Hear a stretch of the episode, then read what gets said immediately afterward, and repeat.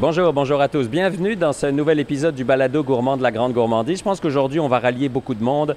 Quand on parle chocolat, en général, euh, il y a les oreilles qui se tendent. On est chez Sana aujourd'hui à Saint-Hyacinthe et on va jaser chocolat, comme je vous l'ai dit, avec euh, Véronique et Émeric. Bonjour à vous deux. Bonjour. Salut, ça va bien? Oui, merci de nous accueillir chez vous. Dites-nous, on est où? Je sais pas qui veut parler en premier. Émeric? Ben là, on est chez Sana à Saint-Hyacinthe. C'est ici qu'on fait toute la production de nos merveilleuses gourmandises sans sucre. On a décidé de prendre le, le dur chemin, mais ça vaut la peine. là. Alors Véronique, raconte-moi l'histoire à l'origine. hein. On connaissait Sana sous le nom Ketola, euh, une histoire de famille en fait. Euh, oui, ben ça l'a parti. Dans le fond, nous, on est, euh, on est résilient. On a la fibre entrepreneuriale, puis on est résilient. Euh, ça l'a parti d'un diagnostic que moi j'ai eu, puis euh, un changement au niveau de l'alimentation qui a fait que euh, j'ai décidé de me lancer là-dedans. Puis euh, on a vu, c'est drôle parce que j'ai posté avant même d'avoir trouvé la recette. On avait trouvé une chocolaterie qui, euh, faisait du chocolat sans sucre. C'était un peu avant Pâques. Puis euh, entre euh, mon travail puis euh, la maison, j'avais eu comme 2000 euh, commentaires. Fait que je me suis dit, oh, il y a un filon. Il y a quelque chose. ouais. Il y a quelque chose, on va surfer là-dessus. Puis c'est ça qu'on a fait. On a commencé à développer la recette. Fait que du chocolat, Emmerich en a mangé. Puis Dani, il en a mangé. Alors justement, Dani, on le voit à côté parce que c'est une histoire de famille. Là, vous travaillez en famille. oui, exact. Qu'est-ce que ça apporte? C'est quoi les défis de travailler, euh, d'être ensemble 24 heures quasiment là? Hey, ça, c'est une bonne question. Ah, ça peut durer dirais- 20 minutes là? Ouais, c'est ça. je vais y aller short, là, mais dans le fond, euh, il y a un point positif puis un point négatif à tout. Je pense que travailler en famille, c'est sûr qu'on se permet plus de choses, que ce soit encore là négatif ou positif. Fait que ça vient créer des conflits souvent, mais tu sais, on est capable de les régler rapidement parce que justement, on se connaît. Fait que tu sais, dans un sens ou dans l'autre, ça vient comme se rééquilibrer. Puis euh, justement, ça, ça nous permet d'avancer. On est beaucoup complémentaires ici chez Sana. On a des forces différentes, puis ça nous permet d'avancer plus vite. Je vais surfer là-dessus aussi parce Bien que sûr. je pense qu'il y a une force qu'il a oublié de dire. On, on travaille tous dans, au lieu d'avoir euh, tu sais, des partenaires ou des employés, ben on travaille tous dans le même sens. On, veut toute la réussite de Sana. On travaille deux fois plus vite parce qu'on est en famille. Je pense que si on avait juste une équipe d'employés qui finissent leur chiffre, ils s'en vont. Puis Est-ce que ça force la polyvalence forcément? Vous avez sûrement vos forces chacun, mais j'imagine que vous faites pas mal tout, tout le monde là. Oui, mais naturellement, on s'est trouvé dans, tu sais, Dani plus production, euh, logistique, euh, tout ça, Emmerich plus marketing, publicité, moi plus développement de produits, comptabilité, euh, ressources humaines. Fait que, tu sais, naturellement, on s'est enligné vers ce qui nous intéressait. Mais euh, oui, on porte euh, mille chapeaux, c'est ça, être entrepreneur au Québec. Ouais, c'est ça, il n'y a pas le choix C'est effectivement. sûr, tu sais, des fois, on a des grosses commandes, puis tout le monde est à prod, puis euh, nos postes sont un peu moins respectés. là. On Ouais. fait ce qu'il faut faire, puis c'est comme ça qu'on avance aussi. Il faut que ça marche. Exact. Puis, tu sais, comme Véro l'a dit, on a tous le même but. Fait qu'au final, tu sais, on travaille tous dans la même direction, puis on veut toute la même chose. Fait qu'il y a déjà une culture d'entreprise par rapport au succès de, de cette entreprise-là, justement, qui est mis de l'avant. là. Alors on s'est on s'est connus il y a quelques années, c'était sous le nom de Ketola. Qu'est-ce qui a fait ce changement? Est-ce que c'est euh, un branding différent, simplement pour faire mieux comprendre aux gens, pour être plus... euh, c'est c'est quoi l'idée? D'où ça vient? Exactement, parce qu'au début, nous, on était vraiment ciblés cétogène, une diète plus, puis on a voulu vraiment 买 aller chercher beaucoup plus de monde avec la marque parce qu'on savait qu'il y avait beaucoup de gens qui connaissaient pas le produit ou qui étaient peut-être pas enclins à, le vouloir si il y avait le nom keto dessus. Donc on s'est dit on va aller chercher beaucoup plus de gens avec un branding qui ressemble beaucoup plus à nos produits puis comment que nous on les voit. Donc on a travaillé pendant un an sur ce long projet-là avec une équipe de rebranding. Euh, ça a été super long, mais on est énormément content du résultat. Sana, ça vient de l'espéranto qui veut dire être en santé. Donc, à la base, ça vient vraiment refléter les, valeurs de l'entreprise puis qu'est-ce qu'on essaie de mettre de l'avant. Tu sais, au début, Keto là, c'était moi. Puis Sana, mais c'est la famille, tu sais. Fait que ça a été vraiment plus euh, les valeurs, puis où est-ce qu'on voulait euh, euh, s'en aller avec cette entreprise-là. Que, Puis c'est plus inclusif puisque vous allez chercher plus de monde, justement. Oui, exact. C'est ça, vous rejoignez plus de monde. Ouais. Alors justement, la spécificité, on se dit, ah, un chocolat pas de sucre, ça doit être amer, ça doit être moins bon. Qu'est-ce qui fait que justement le vôtre, il est bon, là? Qu'est-ce qui fait ça? Je vais laisser Véro répondre à Ouais. ça, c'est la meilleure. Ce qu'on s'est rendu compte, dans le fond, quand on a fait le rebranding, justement, on s'est rendu compte que les gens, ils aimaient ça que ça- quand ça goûtait le avant. Ils veulent, oui, changer leur alimentation, oui, arrêter de manger sucré, oui, arrêter de manger euh, euh, plus de sel, euh, tu sais, oui, faire attention blablabla, à eux, mais il faut que ça goûte comme avant, par exemple, tu sais. Fait que nous, notre, notre principal euh, objectif, c'est que nos produits goûtent comme avant. On, on fait pas juste du chocolat noir. Au début, avec Ketola, c'était ça qui était vraiment mis de l'avant parce qu'on n'avait pas, toutes les machines, on n'était pas efficace comme on l'est aujourd'hui. Aujourd'hui, on est capable de mettre en place différentes lignes de bord du chocolaté. Ça peut être du chocolat blanc, ça peut être du chocolat au lait, ça peut être du chocolat noir. On a des bouchées avec des saveurs qui sont complètement naturelles, faites avec des fruits lyophilisés, comme des bouchées à la framboise, justement, qui sont enrobées de chocolat blanc. Fait qu'il y a beaucoup de diversité. Plus qu'on va grandir chez Sana, plus qu'on va avoir de pouvoir pour augmenter la variété de nos produits aussi. Fait que ça permet justement aux clients d'avoir une, une alimentation qui est comme elle était avant, mais sans les, sans les compromis du sucre. là. Fait que c'est comme le, le- le le monde parfait. là. Le monde parfait parce que c'est aussi bon que ça l'est si c'est avec du sucre. Exact, finalement, c'est ça. Exactement. Alors, on est dans la zone industrielle de Saint-Hyacinthe, un bâtiment euh, classique industriel avec beaucoup de machines. Émeric, décris-moi ce que je vois. Donc ici, là, juste à côté de nous, on a la, la panneuse. Dans le fond, là, ça nous permet de faire tout ce qui est enrobé chez Sana. Donc, euh, toutes les, les bleuets lyophilisés, les, euh, les amandes, nos, nos bouchées protéinées napolitaines, tout ce développement de produits-là se, se fait grâce à cette machine-là. On est super content de l'avoir avec nous. Ça fait quelques mois seulement qu'elle est dans notre usine.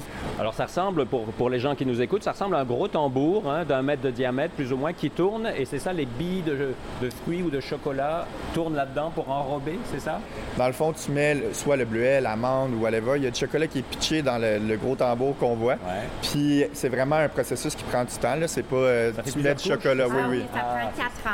Alors, c'est ça, ça enrobe de plusieurs couches le, le fruit, finalement. Oui, c'est ça. Mais nous, on est encore euh, artisanal. Fait que quand vous achetez nos produits, ben c'est une personne humaine qui a pitché, comme Ouais. Émeric a dit, Ouais, le ouais. chocolat sur les amandes pendant une période de 4 heures. Fait que avec une petite bouteille, euh, on fait des, des- des couches minces, puis ça l'enrobe alentour euh, du c'est une, mul- produit. c'est une multitude de petites couches, oui, finalement. oui, c'est ça? exact. OK, Ouais. d'accord. Ouais. Alors, si on avance un peu, on va continuer la visite.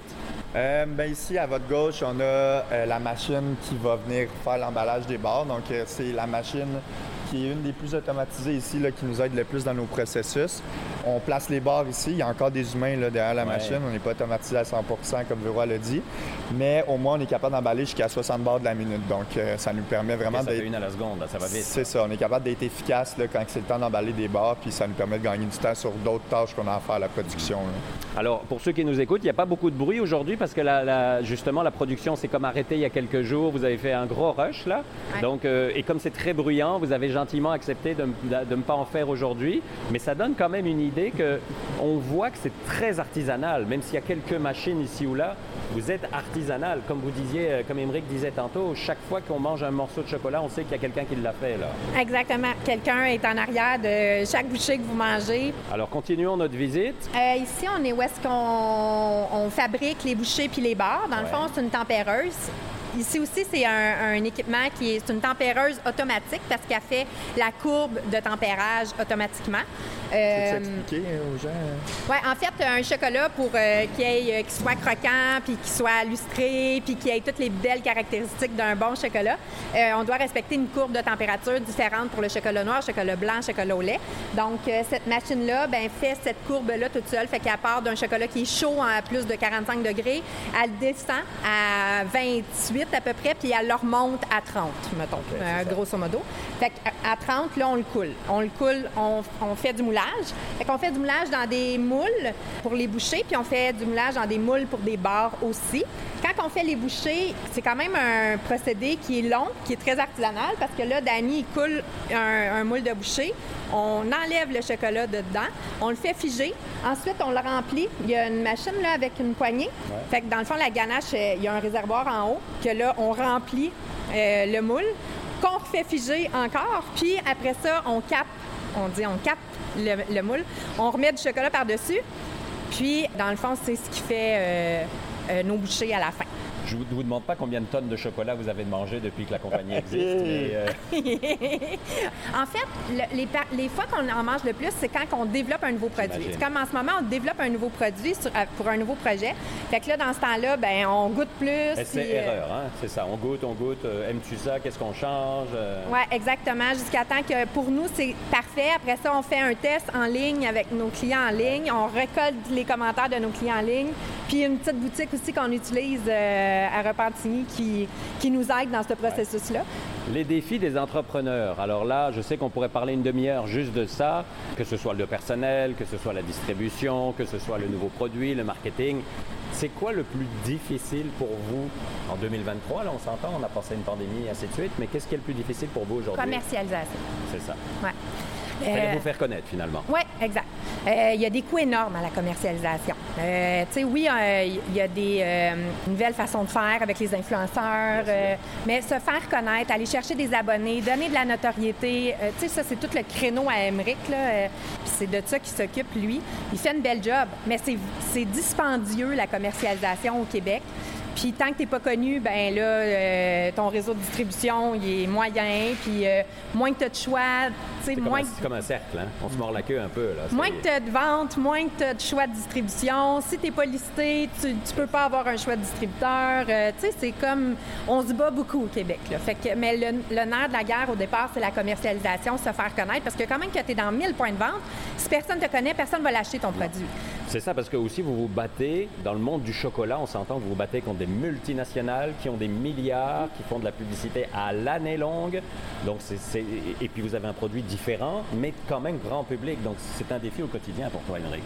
C'est un défi au quotidien, tu l'as dit. Là, euh, on a beaucoup de rencontres avec une stratège commerciale de, de ces temps-ci, puis on s'est vraiment rendu compte qu'on est aveugle dans le marché où ce qu'on est présentement. Puis c'est pas parce qu'on on, veut l'être, évidemment, c'est qu'on man- on manque de moyens, que ce soit en ressources humaines, financières ou... euh, tu sais, juste les, connaissances, c'est des choses que acquis au, lo- au long de ton parcours. Puis présentement, on n'a pas accès à certaines données ou on n'a pas cette équipe-là qu'on voudrait avoir ou on n'a pas ce distributeur-là qu'on voudrait avoir. Fait il y a plein d'enjeux qui font en sorte qu'on peut pas maximiser ce qu'on ce qu'on voit de Sana pour l'instant. Mais tu sais, c'est- ça fait partie du parcours entrepreneurial, je pense. Puis il faut comme monter un échelon à la fois.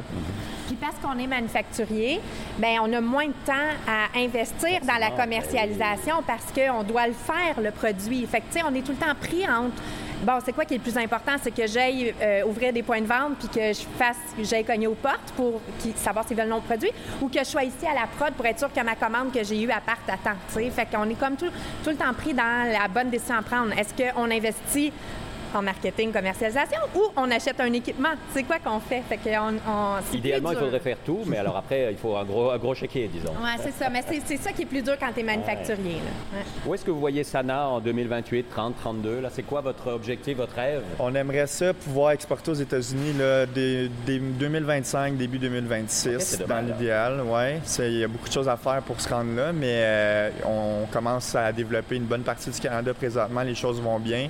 On a plus de misère au Québec, mais euh, j'imagine que ça va se rendre aussi au Québec. Là, on, va, on va être capable d'avoir les, les- Souvent, dans l'entrepreneuriat, on se rend compte que si ça marche ailleurs, à un moment, ça revient ici, de par la fierté que ça a marché ailleurs. C'est ça, c'est comme le monde à l'envers. Hein? Exactement. Puis tu sais, je pense que les Américains, ils ont une grosse, euh, ils ont un gros pouvoir sur le Canada. Il y a beaucoup de, excusez-moi l'anglicisme, de trends qui sont répétés au Canada euh, un an ou deux ans après des États-Unis. Donc, euh, tu sais, si on a compris que nous, s'il fallait se battre pour un marché, c'est peut-être parce que c'était pas le moment ou c'était peut-être pas le bon timing. Donc, c'est pour ça qu'on a décidé d'aller dans le reste du Canada. On, la demande est là. Euh, les points de vente sont, ça l'augmente, c'est fou. Je veux goûter les produits Sana. Je vais où? Vous avez la chance, vous avez un beau site internet où vous avez une belle carte. Donc, euh, euh, j'habite à Vancouver ou à Gaspé, je vous trouve. Là, c'est ça l'avantage. Oui, exact. Donc, il y a beaucoup d'efforts qui sont mis au niveau du commerce en ligne chez Sana pour essayer de donner une expérience qui est pratiquement parfaite aux clients. Donc, des temps de livraison qui sont assez courts. Euh, des, beaucoup de produits aussi qui sont disponibles uniquement en ligne, qui ne sont pas disponibles en magasin. Donc, ça, ça donne l'opportunité aux clients de goûter des nouvelles saveurs. Puis souvent, ben, on va faire des tests de marché avec le en ligne. Donc, aussitôt qu'on va sortir une nouvelle saveur en ligne, nos clients vont y avoir accès, puis ils vont pouvoir nous donner leur feedback. Puis après ça, ben, nous, ça nous donne un indice de OK, on pourrait peut-être mettre ça sur le terrain puis voir qu'est-ce que ça dit. Puis aussi, ben, il y a les points de vente, évidemment. Là, on, on a quand même 300 points de vente au Québec. On continue de développer nos points de vente. Ben, merci à tous les deux, c'est inspirant. Et puis, euh, on va vous souhaiter plein de choses positives. Tout ce que vous avez souhaité tantôt, on va souhaiter que ça arrive. Puis à vous qui nous écoutez, allez voir ça, Sana. Tapez ça sur votre moteur de recherche, vous allez trouver ça, les pages Facebook, Instagram, euh, site Internet, commandez en ligne. Allez voir ça chez euh, les, artisans proches de chez vous aussi qui pourront vous vendre ces beaux produits. Et nous, on se retrouve dans deux semaines pour un prochain balado sur les routes gourmandes du Québec. D'ici là, n'oubliez pas, mangez local. Bye bye tout le monde.